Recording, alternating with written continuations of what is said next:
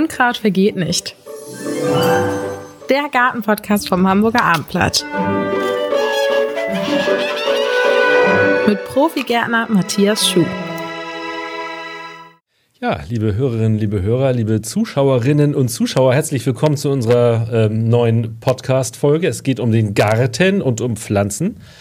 An meiner Seite sitzt meine liebe Kollegin Sophie Laufer und uns gegenüber unser Gartenexperte Matthias Schuh, Museumsgärtner vom Kiekeberg und äh, ja, Experte für alles, was grünt und blüht. Ja, moin. Heute geht es ums Thema Pflanzenaufzucht in Haus oder Wohnung. Und ähm, wir wollen Fragen klären, wie zum Beispiel, wann fange ich damit an im Jahr? Was muss ich vermeiden? Was sollte ich beachten? Ähm, ja, All das äh, ist heute unser Thema, lieber Matthias. Ja. Erklär uns doch bitte erstmal, wie das überhaupt mit dem Gemüse im Garten ist. Seit wann kultivieren wir all das? Äh, das machen wir ja noch nicht immer so. Ne? Früher waren wir Jäger und Sammler und äh, mittlerweile sind wir so schlau und können das alles selber machen. Genau. Also das ist, ist natürlich das? wirklich eine lange, lange Geschichte. Also ähm, ja, vor, vor 8000 Jahren ungefähr sind die Menschen oder in einigen Regionen zumindest sesshaft geworden und dieses Sesshaftwerden bedeutete immer, wenn ich nicht mehr Jäger und Sammler bin und sesshaft werde, dann will ich natürlich alles das, was ich brauche, also Pflanzen, Tiere, die, die Produkte daraus, die muss ich natürlich irgendwo in, in der häuslichen Nähe haben, wenn ich nicht mehr umherziehen will. Und dann muss ich natürlich irgendwas anbauen. Dann muss ich meine Tiere einsperren, damit ich die als Haustiere behandeln kann. Und ich muss Pflanzen auch irgendwie einsperren oder den gewissen Bereich geben, äh, damit ich die dort anbauen kann und dann mit kurzen Wegen quasi mich versorgen kann. Und das ist natürlich schon eine ganz, ganz lange Geschichte. Und anfangs waren es natürlich die Pflanzen, die im Grunde auch in der Natur wuchsen, die man ja, Getreide, Einkorn, daraus ist später Weizen entstanden, ähm, oder auch die ersten Kohlpflanzen hier in, in unserer Region, ähm, die man dann kultiviert hat und immer weiter verbessert hat und immer weiter züchterisch beeinflusst hat. Und ähm, die hat man angebaut. Ähm, da haben wir zum Beispiel auch so Pflanzen in unseren Gärten, die völlig selbstverständlich für uns sind, wie zum Beispiel die Kartoffel. Ähm, die ist aber auch noch nicht so lange bei uns. Die ist ja erst nach 1500 entdeckt worden. Und äh, von daher springen wir da jetzt in, in ein paar tausend Jahre äh, weiter. Und dann sind halt Pflanzen aus fernen Ländern zu uns gekommen. Wie gesagt, die Kartoffel gehört dazu. Aber auch so Sachen wie ähm, äh, Tomaten, wie Chilis, wie Paprika, wie Kürbisse, wie Gurken, die alle nicht in Norddeutschland zu Hause sind und auch die meisten auch gar nicht auf dem europäischen Kontinent oder auf dem eurasischen Kontinent zu Hause sind, sondern aus anderen Gebieten kamen. Und da wird es irgendwann interessant, da steigen wir jetzt ein, äh, zu gucken, welche Pflanzen kann man dann überhaupt einfach so anbauen, wie wir jetzt einen Kohl oder wie wir ein Getreide aussehen, was wir im Frühjahr aussehen, irgendwo im Garten oder auf der Ackerfläche und dann im Sommer irgendwie einfahren oder ernten. Ähm, sind halt einige dabei, die ja, etwas schwieriger sind. Und da wird es natürlich jetzt im Frühjahr interessant, gerade so im ausgehenden Winter, wo es vielen Gärtnern schon in den Fingern juckt, wo man, ja, die Weihnachtszeit ist vorbei, die Fensterbänke sind wieder frei und man hat so das Gefühl, man würde gerne was tun. Gerade wenn es draußen auch so mild ist, hat man das Gefühl, man kann schon alles tun. Aber für diese etwas sensiblen Pflanzen, um die wir uns heute kümmern wollen, ähm, muss halt so eine Voraussaat passieren.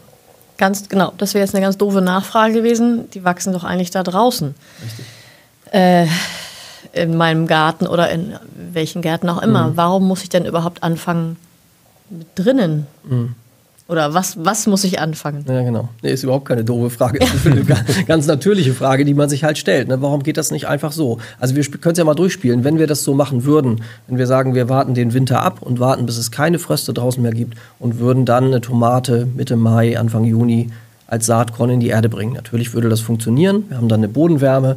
Die Pflanze würde auch relativ zügig auflaufen. Wir haben Sonnenhöchststand.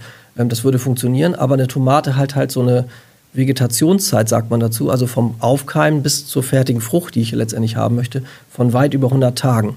Und wenn ich erst Anfang Juni anfange, dann wenn ich 100 Tage weiterrechne, dann bin ich schon im Herbst und dann ist es zu spät, dann wird es wieder zu kühl und die Tomaten können nicht mehr ausreifen. Beim Radieschen ist es anders, beim Getreide ist es, wenn es ein Sommergetreide ist, auch etwas anders.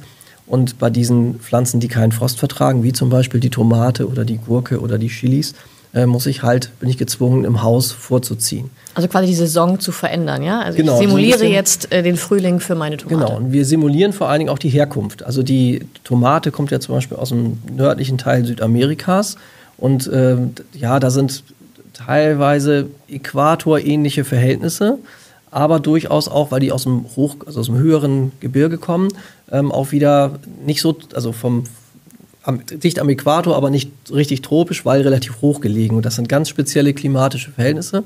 Und die haben wir hier in Norddeutschland nun mal nicht. Noch nicht, vielleicht kommt das irgendwann, aber die Höhe werden wir nicht haben. Und äh, somit sind wir gezwungen, die Pflanzen vorzuziehen. Und die Tomate war ja auch nicht schon immer bei uns. Die ist erst relativ spät zu uns gekommen, so nach 1850. Die Entdeckung Amerikas war viel früher. Die, die Seefahrer haben diese ganzen Dinge, die sie aus Amerika mitbrachten, äh, nach Europa gebracht. Und es waren ja nicht nur Spanier und Portugiesen, sondern es waren ja auch äh, Holländer und Dänen und Norweger. Das heißt, sie sind natürlich in ganz andere klimatische Verhältnisse zurückgekommen mit ihren Tomaten oder mit ihren anderen Dingen. Und dann hat sich über die nächsten Jahrhunderte in Europa hat sich das dann so ein bisschen hinsortiert, dass man eher ähm, Tomaten, Chilis, Paprika eher im Süden anbaut und äh, die Kartoffel und den Mais äh, vielleicht eher so im Mittelbereich. Und äh, das hat sich dann über die Jahrhunderte so ein bisschen hinsortiert.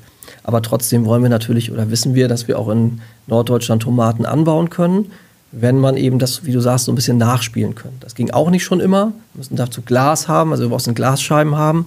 Äh, damit wir das auf der Fensterbank machen können oder sogar kleine Gewächshäuser oder die Gärtnereien, die produzieren ja auch in Norddeutschland Tomatenjungpflanzen. Das geht eben dann nur unter Glas oder Folie heutzutage, wo man also diese Lichtverhältnisse und klimatischen Verhältnisse so ein bisschen nachstellt. Genau. Das sollte ich aber jetzt schon starten, also durchaus mitten im Winter. Sowohl wie immer, im, im, sowohl als auch. Also für die ganz Ungeduldigen, die jetzt sagen, ah, ich will jetzt unbedingt Tomaten und ich habe im letzten Jahr auf irgendeinem habe ich aus einer eigenen Frucht vielleicht sogar Saatkörner ge geerntet, so wie ich das hier habe. Ich habe jetzt hier mal ganze Tomaten mitgebracht, aber auch Saatgut von Tomaten, die ich selber gezogen habe und ähm, ja, die Saatkörner abgenommen habe. Hier kannst du einen Namen lesen, Ficarazzi, eine italienische Sorte. Also ganz kleine Saatkörner hat man selber vorbereitet, selber abgenommen. Ist dann also auch ein bisschen stolz, dass man die jetzt hat und im Winter aussehen könnte. Aber man darf auch nicht zu übereifrig sein, weil ähm, für die Tomaten ähm, ist es vielleicht jetzt noch tatsächlich ein bisschen früh, aber es gibt auch noch neben den Tomaten noch Pflanzen, die eine noch längere Vegetationszeit haben. Und das sind zum Beispiel die Gruppe von Chili, Paprika oder Auberginen, wer sowas machen will. Die haben eine noch längere Zeit und da ist jetzt wirklich der Anfang des Jahres, die ersten Wochen, die richtige Zeit, um mit der Aussaat zu beginnen, relativ früh. Gib uns doch mal so einen, so einen ganz groben Zeitplan. Also das mhm. heißt, äh, ab Mitte Januar können wir mit besagten Gemüse beginnen. Wann beginnen wir Einfach ja. mal so von. Genau, also noch im Winter, also das muss man jetzt nicht immer auf die Woche genau oder Nein, auf den Tag genau, aber so, so grob am Anfang, also den Anfang machen auf jeden Fall immer Chili, Paprika, Auberginen. dann können wir irgendwann in den Bereich Tomate gehen. Was ist das? Dann sind wir dann bei Mitte ist, Februar? Dann sind wir dann so beim, im März schon eher, so Ende so, Februar, mhm. den März über vielleicht noch bis Anfang April, aber dann wird es für die Tomate auch schon wieder zu spät, weil dann diese über 100 Tage, 120 Tage bis zur fertigen reifen Frucht, da sind wir dann schon deutlich über dem Sommer. Also mal eben zwischengeworfen, äh, bei der Tomate, weil das so das häufigste ist, was wir so anbauen, was wir auch kennen und was wir auch vielleicht schon selber gemacht haben. Äh, da ist es ganz wichtig, dass wir diesen Sonnenhöchststand, also diese, den Bereich Mitte, Ende Juni, dass wir da Pflanzen haben, die schon im Bereich der Blüte oder des Fruchtansatzes sind. Also das müssen wir irgendwie so hindeichseln, wenn ich also im November schon aussehen würde, was funktioniert. Also mhm. Also die würde erstmal auflaufen, würde die Saat erstmal. Aber dann muss ich die ja noch bis Mai, bis Mitte Mai im Haus halten auf der Fensterbank. Dann ist meine Tomate im, äh, zu Weihnachten schon 50 Zentimeter groß. Und dann fragt man sich, wohin damit? Ich kann sie rausstellen, kann ich sie noch nicht. Im Haus habe ich nicht die idealen Verhältnisse. Und dann fällt mir die Pflanze auseinander. Man sagt, die geilt auf, also ist dann so gelb, ähm, sehr stark gewachsen, ähm, weil sie durch Lichtmangel irgendwie an die Decke wachsen will. Und dann habe ich so eine Riesenpflanze und mit der kann ich nichts anfangen wenn es dann interessant wird. Deshalb ist es schon wichtig, diese Saattermine einigermaßen einzuhalten. Also, also gut, Tomate, ja, genau. wieder, dann sind wir im März. Ja. Und alles, was wir sonst so im Garten anbauen, also wenn wir jetzt zum Beispiel sagen, ich will, ich will Bohnen anbauen oder Erbsen, für solche Pflanzen gilt eigentlich immer noch der Termin äh, 15. Mai, also die Eisheiligen, und dann direkt in den Garten. Viele sind ungeduldig und ziehen das auch auf der Fensterbank vor. Erbsen, Bohnen, Stangenbohnen. Also um ehrlich zu sein, Stangenbohnen habe ich auch schon mal gemacht, weil Stangenbohnen sind sehr kälteempfindlich und da macht man die Gartenaussaat wirklich erst manchmal Anfang Juni, 1. Juni, 5. Juni bis zum 10. Juni, sag ich mal so ungefähr. Und dann ist man echt schon spät dran, also weil dann ist nicht mehr so viel Wochen Sommer. Und äh, deshalb machen das viele, dass sie auch in der Stube auf der Fensterbank schon die Stangenbohnen vorziehen. Aber das ist so eine chronologische Reihenfolge. Also die ganz empfindlichen jetzt, Anfang des Jahres, dann ähm, Tomaten, Gurken, Kürbisse kann man auch draußen aussehen, aber wenn man das vorziehen will, sind wir eher dann im Bereich März, April, Anfang Mai im Topf vielleicht auf der Fensterbank und dann, wenn es sicher frostfrei ist, also wenn wir den, den Mai noch vergehen lassen, also Anfang Juni sollte es eigentlich keine Froste mehr geben, äh, dann können die Pflanzen raus. Das ist so die chronologische Reihenfolge. Und den Fehler, den man machen könnte, ist, dass man das alles an einem Tag regeln will. Es ist häufig so, wenn man dann schon mal die Blumenerde äh, ausgepackt hat auf dem Küchentisch und äh, die kleinen Töpfchen und die kleinen Etiketten, wo man irgendwas dran äh, schreibt und so. Wenn man das alles einmal stehen hatte, denkt man, dann mache ich das heute alles auf einmal. Und wenn ich eben schon, ich sag mal, im Januar oder Anfang Februar schon meine Tomaten und Gurken aussehe, dann ist das für die Pflanzen einfach zu früh. Es sei denn, ich habe ein beheiztes Gewächshaus und kann da nochmal so eine Zwischenstufe einlegen. Wie viel Platz muss ich denn eigentlich vorsehen, wenn ich jetzt so eine äh, Reihe von Samen für Tomaten zum Beispiel habe? Ähm, wie viel Volumen brauche ich da topftechnisch oder wie viel mhm. Samen tust du in einen Topf? Also in der Regel ist es so, dass es auch äh, unter Gärtnern oder die sich mit solchen Sachen beschäftigen, immer so, dass wir viel zu viel aussehen. Also wir, wenn, wir, wenn ich jetzt aussehen wollte, ich habe jetzt vor mir hier so eine Mini-Auflaufform von 10 mal 20 Zentimeter stehen, die kann ich mit Erde befüllen und dann, äh, wenn ich es korrekt machen würde, müssen da eigentlich nur 10 bis 12 Saatkörner rein so dass ich also jede einzelne noch pikieren kann und nachher in einen weiteren Topf setzen kann. Aber wir sind immer so gierig, ich selber auch. Wir schütten natürlich viel mehr Saatgut drauf und wenn es dann gut läuft, habe ich dann plötzlich 50 Pflanzen und dann, das kennt ihr vielleicht auch, so im Mai kommen dann immer alle an, willst du noch eine Tomatenpflanze? Ich habe hier noch was über und willst du nicht und hast du nicht und in so Joghurtbechern oder irgendwas. Also man hat in der Regel zu viel.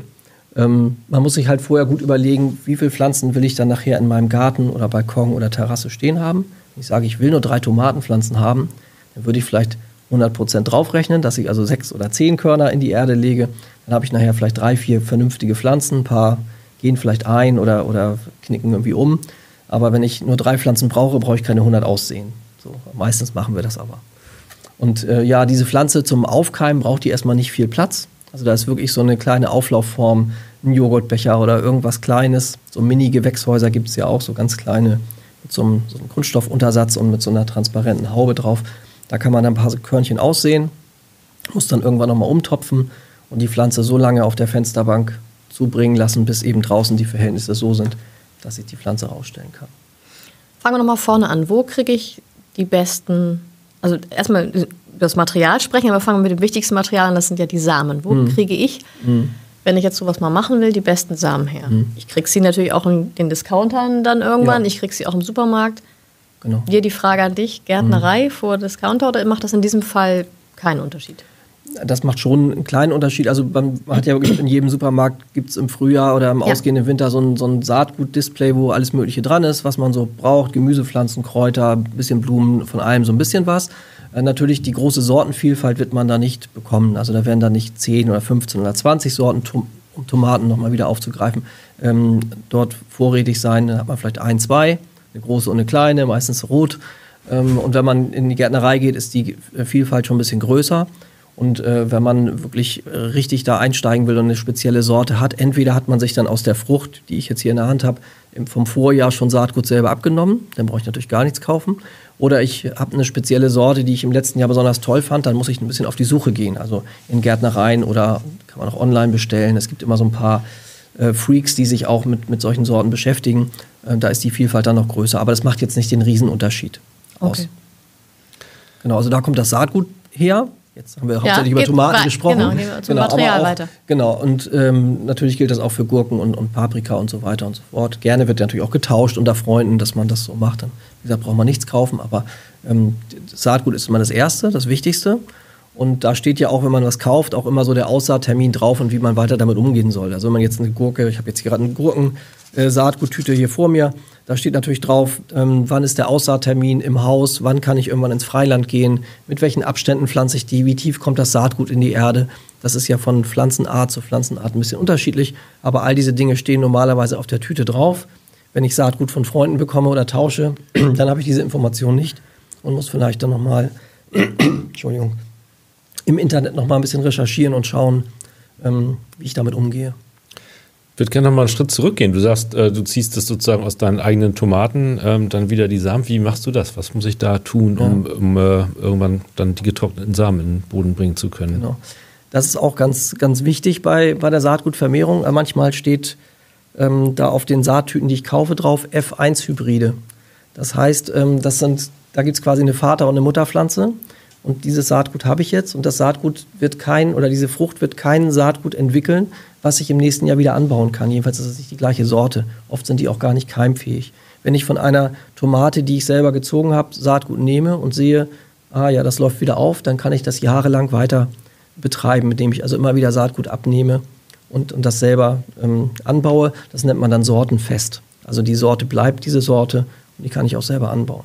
Jetzt ist die Frage, wie komme ich da ran an dieses Saatkorn? Ähm, bei der Tomate lässt sich das immer gut, gut erklären. Ich lasse eine Tomate ein bisschen überreif werden, am besten schon an der Pflanze. Also warte, nimm die nicht grün ab, sondern warte wirklich, bis die nicht nur rot ist oder nicht alle Tomaten sind rot, manche sind auch gelb oder grünlich, bis ich merke, die wird ein bisschen weich, also überreif. Und dann schneide ich die quer durch und komme dann an diese Saatkammern. Das kennt ihr alle von der durchgeschnittenen ähm, Tomatenscheibe, da ist diese Glibbermasse und dann in dieser Glibbermasse sind so kleine Kernchen. Einige essen die so auf und manche haben die auch auf der Zunge und mögen das gar nicht so gerne. Also ich esse die Tomate so, ich merke das dann gar nicht, aber einige sind da empfindlich. Und diese Glibbermasse hole ich raus aus der Pflanze. Mit einem Teelöffel oder mit irgendwas kratze ich die so ein bisschen raus und gebe die in ein Gefäß, an ein Glas mit ein bisschen Wasser. Und dann fängt das Ganze an zu gammeln. Und dieses Gammeln muss auch sein, damit sich diese glibberige Schicht äh, von dem Kern löst. Denn diese glibberige Schicht schließt das Saatkorn ein und macht die Keimung schwierig. Und dann, wenn das diese Glibbermasse so ein bisschen fast Schimmel gebildet hat, das wird, riecht auch ein bisschen unangenehm. Und dann kippe ich das auf so einen Küchenkrepp. Dann habe ich die einzelnen Körner, streiche die ein bisschen glatt, lasse die ein paar Tage trocknen. Und dann habe ich eben Saatkörner ähm, von der Tomate, die ich dann wieder aussehen kann. Und die habe ich hier zum Beispiel in einem Tütchen. Raschel, raschel. In diesem kleinen Tütchen, da sind Saatkörner drin. Das sind wahrscheinlich ein paar hundert. Damit komme ich jetzt über die nächsten Jahre. Aber dieses Saatgut ist auch nicht ähm, unendlich keimfähig. Die nächsten zwei, drei Jahre kann ich damit arbeiten. Und dann muss ich wieder aus einer neuen Frucht oder aus der Frucht dieser Sorte wieder neues Saatgut gewinnen. Also das ist nichts, was man sich in den Schrank legt und die nächsten 30 Jahre benutzen kann, sondern das muss immer mal wieder angebaut werden. Aber die Wahrscheinlichkeit, dass das mit einer Honigtomate vermarkt, die so lecker ist, ähm, auch funktioniert, ist eher gering? Oder? Das wissen wir natürlich immer nicht. Wenn mhm. wir jetzt wirklich die Frucht, also das, das Lebensmittel kaufen, dann wissen wir natürlich nicht, wo wurde das angebaut, was ist die Ursprungssorte, wie haben die das gemacht, ist das eine Sortenfeste, ist das ein F1-Hybride, das wissen wir natürlich nicht, das muss man dann mal ausprobieren. Aber wenn es einmal geklappt hat, weiß ich, es klappt auch in den nächsten Jahren oder in den nächsten Generationen dann wieder. Macht das auch einen Unterschied, dass die ja meistens, wenn sie verkauft werden, ziemlich grün geerntet werden und nachreifen? Das ist ja bei vielem Obst und Gemüse, das heißt, ich habe ja ein nicht reifes Gemüse und Obst vor mir oder macht das dann keinen Unterschied? Doch, das macht schon einen Unterschied. Also wenn ich die Pflanze möglichst lange am Strauch lasse, also die Tomate jetzt nochmal als Beispiel an der, an der Pflanze lasse und quasi warte, bis die von alleine abfällt, mehr oder weniger, also dann ist die überreif, dann weiß ich auch, dass die Kerne reif sind. Bei vielen anderen Pflanzen spielt das ja keine große Rolle. An dem die Kartoffel schon mal genannt, bei der Kartoffel unter der Erde ist ja sowieso kein Saatkorn vorhanden. Ähm, und da ist es auch wurscht, ob die ganz klein ist, die kann nur klein oder größer sein, aber reif ist die ja immer, kann ich ja immer essen. Und bei der Tomate oder bei Früchten, die Kerne ausbilden, die richtig reifen müssen, ähm, äh, Saat, äh, muss das Saatgut natürlich auch in der Frucht reifen und das passiert nur, wenn die Frucht selber auch voll reif ist. Genau. Das Töpfchen, in dem ich dann diese Samen habe, stellst du auf die Fensterbank oder? Ja, wenn wir nochmal bei der Tomate äh, das nochmal durchspielen, weil das wirklich so der Klassiker ist, da ist es so, dass auf den Saattüten auch manchmal draufsteht, hohe Keimtemperatur, 25, 28 Grad steht da drauf. Da fragt man sich, wer hat die? Also gerade in der also heutigen Zeit. Jetzt. So, genau. Und dann steht danach dann häufig, wenn sie aufgekeimt ist, dann plötzlich wieder viel kühler und viel heller stellen. Da fragen sich viele, wo gibt es denn das in der Natur? Dass es erst ganz warm ist und dann plötzlich wieder kühler wird und heller. Wo, wo, wo, kommt das her? Und das will ich mal kurz erklären. Wenn, die, wenn der Mensch jetzt nicht da wäre und die Tomate würde in ihrer Heimat einfach so irgendwann, wenn sie reif ist, vom Strauch fallen. Platscht, dann fällt sie runter, liegt da unten diese glibberige Masse. Und irgendwann ist dann dieser Effekt, den ich eben vom Wasserglas erzählt habe, dass also diese Schleimglibbermasse sich irgendwann, dass sie gammelt und sich auflöst. Das passiert ja auch in der Natur, wenn das nicht irgendein Tier vorher aufgefressen hat. Und dann ähm, fängt irgendwann durch diese Wärme, die durch das Vergammeln entsteht, fängt die Pflanze an zu keimen. Und es ist dann immer noch in diesem matschigen Fruchtkörper und macht halt Keimlinge. Da ist, entsteht durch dieses Vergammeln eine hohe Temperatur, 25, 30 Grad, und es ist relativ dunkel in der Frucht. Das heißt, das sind die Verhältnisse, die wir zu Hause fürs Keimen auch nachstellen sollten. Und dann würde ja diese, dieser Keimling von der Tomate in der Natur plötzlich diesen glibbrigen Fruchtkörper verlassen. Und wenn es den Fruchtkörper verlässt, dann ist es zum ersten viel heller und auch plötzlich viel kühler. Und diesen Effekt den sollten wir, wenn es geht, wenn wir die Möglichkeiten haben, bei den Tomaten nachspielen. Das heißt, ich würde ein Gefäß nehmen, eine Auflaufform oder ein kleines Becherchen, ähm, würde da wirklich den wärmsten, also aussehen natürlich, die Saatkörner minimalst unter die Erde drücken, also gar nicht wie eine Bohne irgendwie ein paar Zentimeter tief oder eine Kartoffel, sondern wirklich nur minimalst bedecken mit Blumenerde. Ich grätsche da nochmal rein. Bei der Blumenerde ähm, sollten wir auch tatsächlich Aussaaterde benutzen. Das heißt, Aussaaterde ist erstmal sehr feinkrümelig, das lässt sich erstens schön arbeiten und zum anderen ist sie sehr nährstoffarm. Also diese kleinen Keimlinge müssen ja nicht gleich durchstarten und riesengroß werden. Da geht es erstmal darum, dass sie eine Wurzel bildet, dass sie sich normal und langsam und ähm, naturgemäß entwickelt. Und da ist eben ein nährstoffarmer Boden sehr gut. Und wenn ich dann später ins Umtopfen komme, ins Pikieren, dann kann ich den Düngegehalt immer steigern. Also etwas gehaltvollere Erde nehmen. Und wenn die Pflanze später in den Bereich der Blütezeit kommt, dann kann ich, wissen wir alle, Tomaten sind richtige Stickstoff-Junkies, die brauchen richtig viel. Dann in dem Bereich kann ich nachher auch nachdüngen, aber für die Keimung, für das Auflaufen, für das Vorziehen ist so eine Aussaaterde ganz gut. Ja, Ab von der Tomate Standort, also man will ja nicht überall so zwei, drei Töpfchen stehen haben. Generell ist es dann schon eher die Fensterbank. Wenn, du alles zusammen jetzt irgendwo ähm, sortiert haben möchtest. Genau, ja. das würde ich dann schon machen. Also wie gesagt, für die Keimung äh, bei mir zu Hause, hab, wir haben einen Ofen zu Hause und darüber ist so ein Sims, so, so ein kleiner, äh, ja, so ein, so ein Brettchen. Und da stelle ich die hin, da habe ich wahrscheinlich auch teilweise 35 Grad wahrscheinlich, also weil es dann mal so warm ist, weil das vom Ofen so abstrahlt. Und dann keimen natürlich die Tomaten innerhalb von wenigen Tagen auf.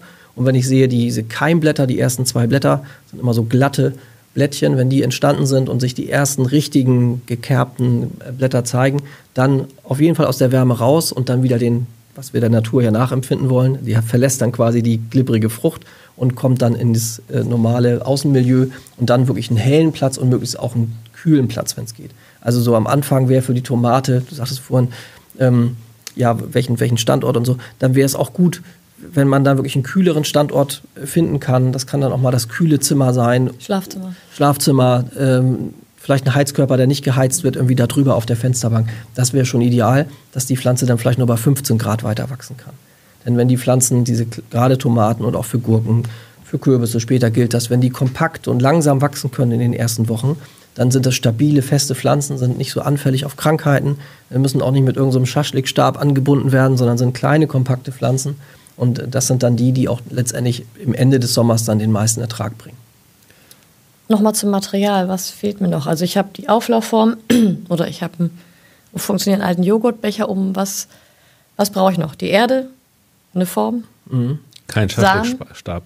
Kein Schaschlikstab? Nein, Manchmal braucht man den dann doch am Ende, ja. Ähm, wo drin kann ich noch anfangen vorzuziehen? Mhm wenn ich jetzt meine Auflaufform weiterhin für Aufläufe genau. benutzen möchte. Genau. Also ich finde die Auflaufform immer super. Die hat natürlich den Nachteil, dass sie unten keine Löcher hat. Das heißt, das habe ich auch schon gedacht. Das, ja, das, das Wasser. Ne? Das Überwässern mhm. kann passieren, das Übergießen, dass man also zu viel Wasser reinbringt, das nicht abtransportiert werden kann, nach unten nicht und auch nicht so stark verdunstet und dass dann die Saatkörner letztendlich in einer zu feuchten Erde liegen. Das sieht man dann, wird die oben so schimmelig und die Saatkörner fangen an zu schimmeln, bevor sie aufgelaufen sind. Also ist vielleicht doch für den für den Einsteiger ein, ein Topf mit, äh, mit Löchern besser als eine geschlossene Auflaufform. Und wenn man eben weiß, dass man im Haus eine sehr hohe Luftfeuchtigkeit hat, ähm, dann ist es vielleicht auch gut, da was drüber zu decken. Also es kann so eine Frischhaltefolie sein oder es gibt, wie gesagt, auch zu kaufen für ein paar wenige Euros ähm, so kleine Mini-Gewächshäuser. Das ist wirklich wie eine Brotdose, wenn man das so will, von der Größe und hat aber einen transparenten Deckel. Deckel kann ich dann so hochnehmen, kann da vielleicht ein bisschen reinsprühen oder reingießen, mache den Deckel wieder drauf, habe für diese Keimphase dann eine hohe Luftfeuchtigkeit. Da sind oft auch so Wasserperlen, die man dann von oben sehen kann, so Tropfen. Also das wäre ein Idealstart für die Pflanzen, aber irgendwann auch den Deckel wieder öffnen, wenn die Keimblätter zu sehen sind. Also die Pflanze mag jetzt nicht im, im total tropischen Bereich äh, mit 100% Luftfeuchtigkeit die nächsten Wochen zubringen, sondern irgendwann muss ich öffnen und dann sollte sich die Pflanze langsamer entwickeln. Du hast hier was mitgebracht. Ähm, hm. So kleine, runde Brownies. Brownies. Erklär uns das doch mal. ja, das sind sogenannte Quelltöpfe. Die sehen jetzt aus wirklich wie ein Brownie. Ähm, ja, ich wollte gerade sagen, fünf Markstück groß, haben wir auch nicht mehr. ähm, also so wie ein, wie ein großer, wie ein, große, eine große Münze, Münze mhm. auch doppelt so dick oder dreimal so dick.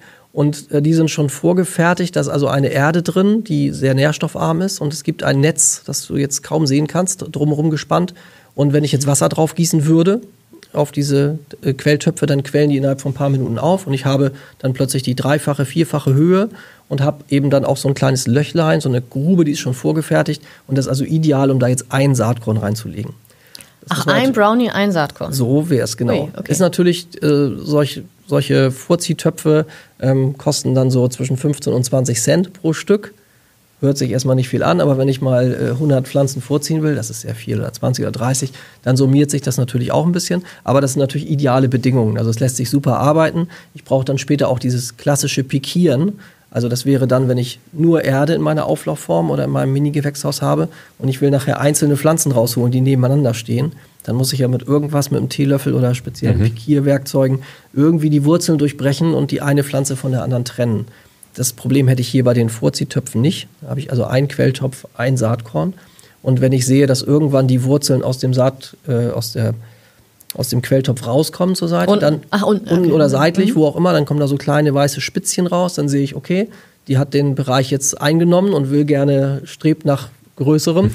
Äh, dann wird die halt in den nächsten Topf umgesetzt. Aber ich habe dieses klassische Pikieren, dieses Auseinanderziehen von Wurzeln, was immer ein bisschen schwierig ist, wo auch mal Pflanzen abbrechen, kaputt gehen, das hätte ich hier nicht. Von daher wäre das der Idealfall. Kriege ich wo? Kriegt man in jedem Garten, Garten, Gartencenter, genau. Baumarkt häufig auch, genau. Mhm sogenannte Vorquell- oder Vorziehtöpfe. Mhm.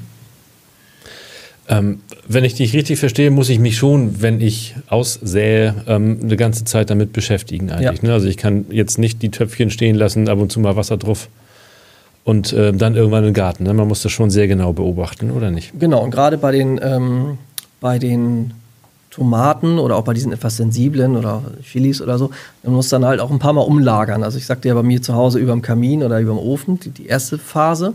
Und dann äh, kommt die Phase, wo ich es ins helle, kühlere stelle. Dann warte ich wieder ein paar Wochen ab. Dann sehe ich, okay, die Pflanze hat die ersten Blätter gebildet. Dann kommt vielleicht irgendwann dieser Schaschlikstab dazu, wo ich dann ein bisschen anbinde. Dann versuche ich, die vielleicht auch schon an draußen zu gewöhnen. Das machen auch einige, dass man sich die vielleicht in so einer Kiste die vorgezogenen Pflanzen dann schon in größeren Töpfen zusammenstellt und vielleicht ist mal irgendwann im Ende März schon mal so eine Phase draußen von 15, 20 Grad, gibt es ja durchaus mal, wo man sagt, Mensch, ich stelle die schon mal raus. Denn die Gefahr ist natürlich, wenn die irgendwann von innerhalb des Hauses auf außerhalb des Hauses kommen, dass die auch einen Sonnenbrand kriegen. Das heißt, die Blätter sind hinter der Scheibe vor UV-Licht ganz gut geschützt gewesen und irgendwann kommt der Tag X, wo ich sage, so jetzt bist du eine, von der Drinnenpflanze eine Draußenpflanze und dann kommt das volle UV-Licht da drauf, vielleicht erst im Mai und dann kriegen die auch einen Sonnenbrand und verlieren sogar ihre ersten Blätter. Also da, wenn ich das so gewöhnen kann, so allmählich akklimatisieren kann, wäre es natürlich optimal. Das bedeutet natürlich, ich muss die Pflanze fast stündlich oder täglich zumindest beäugen und darf sie nicht den Frass, Nachtfrösten aussetzen irgendwann im April oder Mai. Wenn ich die jetzt da stehen habe in ihren gewissen Stadien, was gibt es für grobe Fehler, die ich vermeiden sollte? Mhm.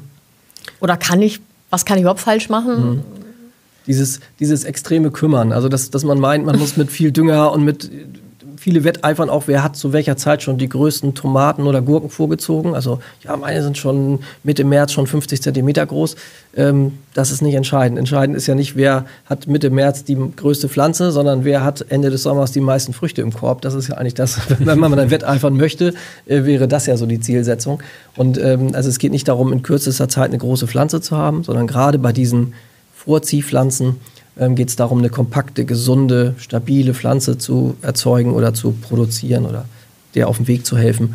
Und äh, das ist eben nicht durch viel Dünger und viel Wasser erreicht man das nicht, sondern eben einen gut ausgesuchten Standort und ähm, ja, das Fehler wäre eben mit zu viel Dünger, wenn man vielleicht auch zu spät dran ist. Viele setzen ja den sogenannten Gärtner-Dreisatz an. Wenn ich spät dran bin, kann ich das vielleicht durch was anderes kompensieren. Also so, wenn ich, ich bin spät dran, dann gebe ich ein bisschen mehr Dünger, dann hole ich das wieder auf.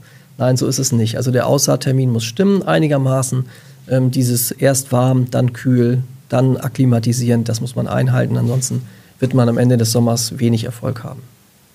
Aber es ist auch kein Hexenwerk. Also das heißt, keine, eigentlich kann ich nichts wirklich falsch machen falsch ist immer ein, also, ja, ja es, wir werden das am Erfolg wird das nachher wird man das sehen und dann ja. wird man fürs nächste Jahr man kann es dann auch nicht nochmal nachholen also wenn es dann sagen wir bis Anfang Juni nicht geklappt hat die Pflanze zu mickrig ist oder ich die zu sehr hoch gepusht habe durch irgendwelche Düngemittel oder so dann kann ich macht es keinen Sinn, ich sag mal, Mitte Juni oder so nochmal wieder neu auszusehen. Dann ist halt diese Saison für Tomaten Vorbei. gelaufen. Mhm. Dann kann ich mir das nur entweder aufschreiben oder im Kopf behalten. Mensch, was, wo war letztes Jahr das Problem? Was habe ich da vielleicht nicht schlau eingehalten? Und dann mache ich es halt im nächsten Jahr ähm, anders. So. Jetzt, vielleicht will ich einen Tipp, sich das mal aufzuschreiben, was man wann, wie, wo gemacht hat, damit genau. man äh, gleiche Fehler nicht nochmal wiederholt. Genau, vielleicht können wir in dem Zusammenhang auch nochmal sagen, es gibt ja auch solche, solche Gärtnerkalender, teilweise auch Mondkalender, auch nochmal ein Thema ähm, wo man so Aussaattermine auch nachlesen kann. Also heute gibt es das Internet, kann man überall, oder es gibt gute Gartenbücher, wo all sowas drinsteht, wann man das aussieht. Und auch zum Beispiel zu den Mondphasen. Da war ich immer so, das habe ich oft nicht beachtet. Also die Mondphase ist auch nicht alles. Also es geht um, um Boden, um äh, Luftfeuchtigkeit, um Temperaturen und natürlich spielt die Mondphase auch eine Rolle. Ist vielleicht eine von fünf, sechs Faktoren, die wichtig sind für Aussaaten oder überhaupt fürs Gärtnern. Und ich habe die jahrelang ein bisschen vernachlässigt und habe gedacht, ja gut, ist ja wurscht. Wenn ich jetzt Zeit habe, mache ich das. Ob der Mond nun voll oder halb oder abnehmend oder zunehmend ist. Aber ich habe da tatsächlich auch mal Lehrgeld äh, gezahlt oder mir ist mal was aufgefallen. Ich habe mal für eine ähm, äh, Fernsehsendung habe ich mal äh, Tomaten, Jungpflanzen vorproduziert und habe jeden Freitag Nachmittag ähm, Saatkörner, Saatkörner ausgebracht in diesen Quelltöpfen und habe die an den gleichen Standort gehabt, gleiche Erde, gleiches Saatgut, alles gleich jeden Freitag und habe dann plötzlich festgestellt, dass die eine, der eine Topf, da haben sich die Pflanzen tipptopp entwickelt und die anderen waren so, ja, geht so, also durchschnittlich. Und die einen waren tipptopp. Wie, wie kann das sein? Es war alles gleich, gleiches Wasser, gleiche Erde, alles gleich. Und habe dann im Nachhinein gedacht, okay, vielleicht war es doch der Mond und habe das dann nochmal nachrecherchiert und gesehen, okay, äh, in der einen Woche habe ich wirklich die optimale Mondphase erwischt und die Pflanzen waren tipptopp. Was ist denn die optimale Mondphase? Ja, das ist, äh, viele treiben das dann auf die Spitze und, und gucken dann nochmal genau, ähm, welcher Tag, welche Stunde ist das Beste. Generell kann man sagen, für alle Pflanzen, die, die oberirdisch was produzieren sollen, also bei den Tomaten, bei den Gurken, bei den Zucchinis, bei den Chilis sind wir alle, sind alle eine Gruppe, die also oberirdisch was ähm, bringen sollen. Da nimmt man eher, also deshalb mache ich diese Handbewegung nach oben. Also der zunehmende Mond, die zunehmende Mondphase ist für diese Pflanzen gut, für die Aussaat. Das heißt, wenn ich ein paar Tage vor dem Vollmond meine Tomaten, Gurken, Chilis aussehe, ist das ein guter Zeitpunkt. Und für alle Pflanzen, die eher Wurzelgemüse sind, also in die runter, in die Tiefe gehen, ähm, da sind ein paar Tage vor Neumond eine ganz gute Phase. Also für, ähm, für Möhren, für Pastinaken, für Radieschen, alles, was eher so unter der Erde zu Hause ist. Ja, man schmunzelt verrückt. immer so ein bisschen. Ja, aber ist verrückt. Wie gesagt, ich habe es auch selbst als Gärtner oft vernachlässigt oder für nicht so wichtig erachtet. Und, ähm, und wir waren ja am Anfang bei, diesen, bei dieser Chronologie. Wann ja. mache ich was? Also ja. wenn ich da jetzt die Mondphasen beachte, dann habe ich eigentlich nur zwei Chancen. Also dann kenne ich den Februar, zunehmenden Mond im Februar und vier Wochen später den zunehmenden im mhm. März. Also gibt es im Grunde nur zwei kleine Zeitfenster, wenn man es jetzt genau nimmt, wenn man darauf achten möchte. Aber man darf sich natürlich auch nicht nur auf den Mond verlassen. Also alle anderen Sachen müssen trotzdem noch stimmen. Ich kann nicht sagen, ich habe jetzt die optimale Mondphase erwischt, aber Wasser und Luftfeuchtigkeit, Temperatur sind mir dann wurscht. Die müssen natürlich trotz alledem auch noch passen. Also es ist einer von vier, fünf Faktoren. Und wenn alle zusammenpassen, habe ich optimale Pflanzen. Wann bringst du denn deine ganzen vorgezogenen Sachen nach draußen? Ist das da wirklich der 15. Mai oder ist das auch in Abschnitten? Das, ja, das ist immer so, dass diese Eisheiligen werden immer so gerne ähm, da, vorgekramt. Ähm, durch unsere Klimaveränderung ähm, ist es nicht einfacher geworden. Also man denkt so, es ist milder grundsätzlich, aber es ist auch so, dass sich der Winter nach hinten raus verschiebt. Das haben wir alle schon gemerkt. Meistens, ist, wir hatten ja jetzt vor Weihnachten schon mal so eine Kältephase, auch mit, mit richtig Dauerfrostsituationen, auch in Norddeutschland. Das kommt nicht so häufig vor, da kam in den letzten Jahren nicht häufig vor. Und die stärksten Minustemperaturen und die Nachtfröste haben wir eigentlich erst hinten raus. Also diese Eisheiligen, manchmal reichen die nicht aus. Also wenn ich jetzt einfach einen Kalender mir eintrage, am 15. April oder am 16. von mir aus kommen die Tomaten raus, es kann passieren, dass ich bis Anfang Juni noch Nachtfröste habe. Also ich würde dieses Gewöhnen, würde ich auf jeden Fall machen, schauen, wenn ich Pflanzen habe, die im März, April schon Pflänzchen sind, dass ich die vielleicht, wie gesagt, in der Kiste oder einzeln schon mal für den einen oder anderen Nachmittag schon mal auf die Terrasse stelle, wieder reinhole und äh, ja jeweils in der jeweiligen Woche oder an dem Tag gucke, welche sind die optimalen Bedingungen. Also man kann sich dann nicht ganz stumpf nur aufs Datum verlassen und sagen, so am 16. Mai seid ihr alle frei und könnt alle nach draußen. Äh, so einfach ist das dann nicht. Kinder lieben ja zu beobachten, äh, wie sowas entsteht. Das sieht man ja immer wieder. Mhm. Ähm, gibt es Pflanzen, die du Eltern mit Kindern empfehlen würdest, wo sie sowas ein bisschen ausprobieren können? Wo Kinder das beobachten können. Mhm. Was natürlich, also diese klassischen, die wir jetzt genannt haben, diese klassischen Vorziehpflanzen, also Tomate, Gurke, äh, Chili, Aubergine, das sind natürlich tolle Pflanzen, weil man das sowieso auch drin machen sollte. Aber es gibt auch Pflanzen, die man eigentlich nicht drin vorziehen müsste, wie zum Beispiel Erbsen und Bohnen. Und die sind natürlich für Kinder klasse, weil das unglaublich schnell geht. Also wenn man eine Handvoll Bohnenkörner hat, die vielleicht in der Nacht vor der Aussaat noch einmal in Wasser legt, dann quellen diese auf dann sind die quasi ab dem nächsten Tag startklar und dann kann man wirklich innerhalb von 24 Stunden sehen, wie sich da was abspielt. Okay, okay. Und wenn ich dann noch, ob das dann später für einen Garten noch Erfolg hat, ob ich dann noch was ernte, ist die zweite Frage. Aber wenn ich das in ein Glas stecke und diese Körner an den Rand stecke, sodass ich das von draußen wie im Aquarium beobachten kann, äh, dann ist natürlich klasse. Dann bildet sich erst bei der ähm, Erbse und äh, Bohne bildet sich erst die Wurzel, die in die Erde geht und dann gehen irgendwann die Keimblätter auf und das ist natürlich großartig. Also wenn ich mal jetzt Kinder, die zur Schule ja, gehen, wenn man nach der Schule immer sagt, du guck mal schnell nochmal zu deiner Erbse oder Bohne und es passiert da in 24 Stunden reell was, dann ist es natürlich toll. Das macht Spaß. Und sonst würde ich eben, Radieschen ist ja immer so mein Kinderlieblingsgemüse, äh, äh, weil das halt unheimlich schnell geht von der Aussaat bis zum Lebensmittel, also bis zum fertigen Produkt. Das muss, die muss man nicht unbedingt vorziehen, aber auch das könnte man machen auf der Fensterbank, dass man ähm, sich eine kleine Auflaufform oder eine Schale nimmt oder so ein Mini-Gewächshaus, ein paar Radieschen aussät und die auch dann tatsächlich jetzt schon äh, im, im, Januar oder Februar aussät. Und dann, wenn es gut läuft, hat man in sechs Wochen in der, auf der Fensterbank quasi ein verzehrbares äh, Gemüse. Das ist natürlich klasse. Das funktioniert. Also das, du kannst es theoretisch auch komplett auf der Fensterbank. Genau, weil das ja auch eine Pflanze ist, die keine Befruchtung braucht. Das ist ja ein, ein Wurzelgemüse. Das heißt, wir haben nicht wie bei der Tomate eine Blüte und dann muss da noch jemand bestäuben und dann muss da eine Frucht entstehen, die auch noch ausreift, sondern diese klassischen Wurzelgemüse und Radieschen ist halt das schnellste dieser Wurzelgemüse, äh, macht halt eine Wurzel, eine Verdickung und diese Verdickung können wir essen. Und ob die mhm. nun groß oder klein ist, also da brauchen wir keine Blüte, kein Saatkorn. Ähm, das funktioniert und dann kann man das essen und dann ist es gut. Hast du noch Tipps für Fortgeschrittene, wenn ich mal was Exotisches ähm, vorziehen möchte, was ich dann im Garten ähm, bei mir ausbringe? Also der, die, die Königsklasse ist ja immer die, die Artischocke.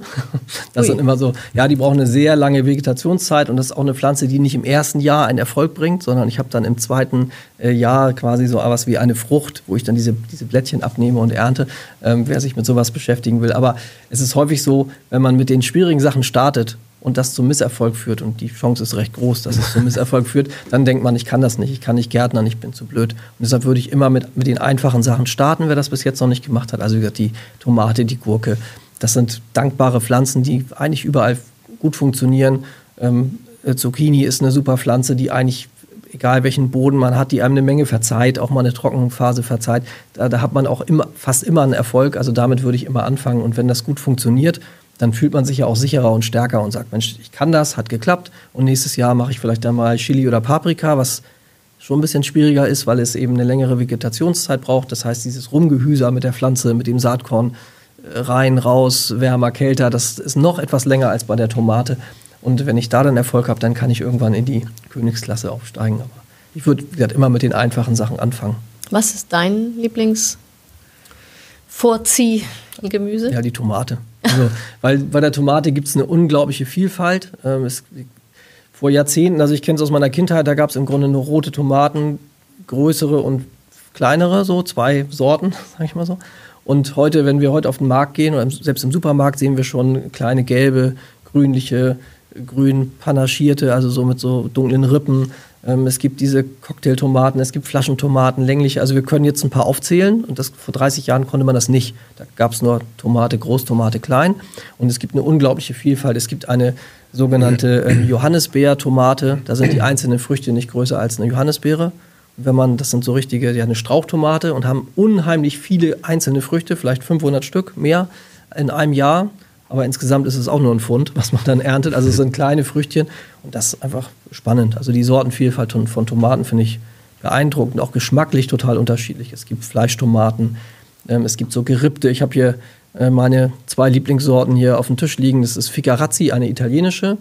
Das kann ich vielleicht kurz nochmal die Geschichte erzählen. Die haben ähm, Hamburger Kaufleute so um 1850, 1860 am Mittelmeer entdeckt und haben gesagt, wir Tomate müssen wir auch nach Hamburg holen haben das gemacht, haben die Tomaten hier in Norddeutschland ausprobiert, wuchsen natürlich nicht, weil im Freiland ist es schwierig, die Bedingungen sind schlecht oder nicht optimal. Und dann hat sich eine Sorte rauskristallisiert, die einigermaßen in Hamburg zurechtkam und das war Ficarazzi. Dann wurde die auf den Hamburger Märkten angeboten als Ficarazzi. Das ist ein komischer Name und man sagt ja auf Plattdeutsch, was der Bauer nicht kennt, das friert er nicht. Also auf Hochdeutsch, was der Bauer nicht kennt, das verzehrt er nicht. Und äh, dann hat man die einfach umbenannt, hat die züchterisch ein bisschen verändert, hat die umbenannt in Vierländer Platte und dann ah, war es okay. plötzlich ein Verkaufsschlager. Mhm. Und das ist heute auch immer noch die wohlschmeckendste Tomate, würde ich jetzt mal sagen. über Geschmäcker kann man streiten, aber das ist eine sehr interessante Sorte, die ich auch jedes Jahr wieder anbaue und die auch im Freiland ganz gut zurechtkommt. Also man braucht nicht unbedingt so Tomatenhäuschen oder eine Überdachung, sondern die kann auch im Hochbeet wachsen und verzeiht auch mal den einen oder anderen Regenschauer und eine feuchte Phase im Jahr. Ich habe neulich was gelesen von Saatgutbibliotheken, wo du schon von Sortenvielfalt ja, sprachst ja. Und, und vom Expertentum. Kannst du uns das Konzept mal erklären? Ja, also Saatbibliotheken ist, ist so gerade so, ein, so ein Trend. Äh, versuchen einige in, also oft dann eben auch angelehnt an Bibliotheken. Dort äh, in, in Adendorf bei Lüneburg gibt es zum Beispiel eine, die ich gut kenne. Ähm, da ist das, das Prinzip ist so, es wird Saatgut dort zur Verfügung gestellt. Man leiht sich das dort quasi aus wie ein Buch oder wie ein anderes Medium und ähm, nimmt das mit nach Hause, baut es dort an und soll dann im besten Falle das Saatgut wieder zurückbringen. Das heißt, ich, ich baue die Pflanze an, esse sie nicht nur auf, sondern produziere Saatgut von einer Blume, also von einer Zierpflanze oder von einer Tomate oder was auch immer und gebe einen Teil wieder zurück. Und wenn ich so viel produziert habe, dass ich mehr habe, als ich geholt habe oder mir ausgeliehen habe, dann kann ich einen Teil behalten. Das ist das Prinzip. Ähm, das ist total beliebt und viele finden das total spannend. Ist es auch und es macht total Spaß, aber viele vergessen natürlich im Laufe des Jahres, dass sie auch Saatgut wieder zurückbringen müssen. Und so eine Bibliothek wie bei Büchern eben auch funktioniert nur dann, wenn jemand was zurückbringt. Sonst ist es keine Bibliothek, sondern ein Buchhandel. Und äh, in dem Fall wäre es dann nur noch ein Saatguthandel. Und das ist äh, vielleicht noch so in den Anfang, in den Kinderschuhen äh, so, das ist noch nicht so richtig ausgewachsen und noch nicht so richtig in den Köpfen angekommen, aber eine total spannende Sache natürlich. Da gibt es dann ja, also da muss man sich ja schon dann damit beschäftigen. Ne? Also das ist, ist jetzt nichts, was man so im Vorbeigehen einfach mal macht. Ne? Genau. Also bei mir ist es so, bei mir ist es mittlerweile in Fleisch und Blut übergegangen, wenn ich ein Saatkorn in die Erde bringe, ob es jetzt eine Kartoffel ist oder eine Bohne oder eine Gurke oder Tomate. Ähm, ja, weil ich eben im, als Museumsgärtner auch arbeite ähm, und wir die Aufgabe haben, auch Saatgut zu erhalten, Kulturgut zu erhalten, ist für mich immer selbstverständlich, dass ich nicht nur anbaue, um was zu ernten, sondern ich auch anbaue, um Saatgut zu produzieren. Das ist natürlich ja, mein spezieller Fall als Museumsgärtner. Ähm, dort am Kiekeberg, das, das ist meine Aufgabe und deshalb ist es bei mir eine Selbstverständlichkeit, aber bei den meisten ist natürlich Saatgutkauf bedeutet, ich bringe Saat in die Erde, ich ziehe das auf, um das zu essen und dieses Saatgut zurückbehalten, was eigentlich den Menschen ureigen ist, weil das ja immer so war. Man konnte ja vor 500 Jahren kein Saatgut kaufen, sondern man musste sich das immer selber produzieren. Das ist uns natürlich so ein bisschen, ja, ist bei uns ein bisschen verloren gegangen. Wäre natürlich toll, wenn sich das in Zukunft so entwickeln würde. Wäre schlecht für die großen Saatgutkonzerne, das gebe ich zu, aber es wäre gut für unsere Sortenvielfalt ist ja im Prinzip genau das, was du immer sagst, nämlich das alte Gartenwissen, was so langsam genau. aber sicher verloren geht, was, äh, was, was sehr schade ist, weil genau. ähm, es uns doch sehr weit gebracht hat. Ja. Genau. Und es gibt mittlerweile auch diese so, so Treffen von, von Freaks, von also sogenannte Saatgut-Festivals, wo sich Leute treffen.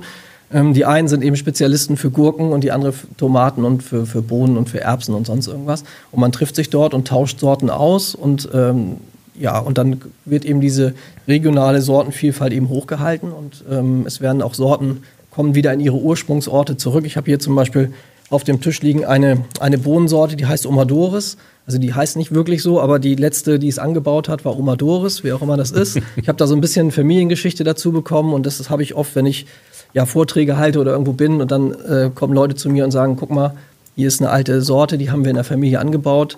Äh, Matthias, mach du das doch bitte weiter. Wir wissen, dass es bei dir in guten Händen ist und ich versuche dann noch was über die Sorte rauszubekommen. Und wenn ich dann zu so einem Garten oder so einem Saatgutfestival komme, dann gehe ich natürlich zu der Fachfrau für Hülsenfrüchte.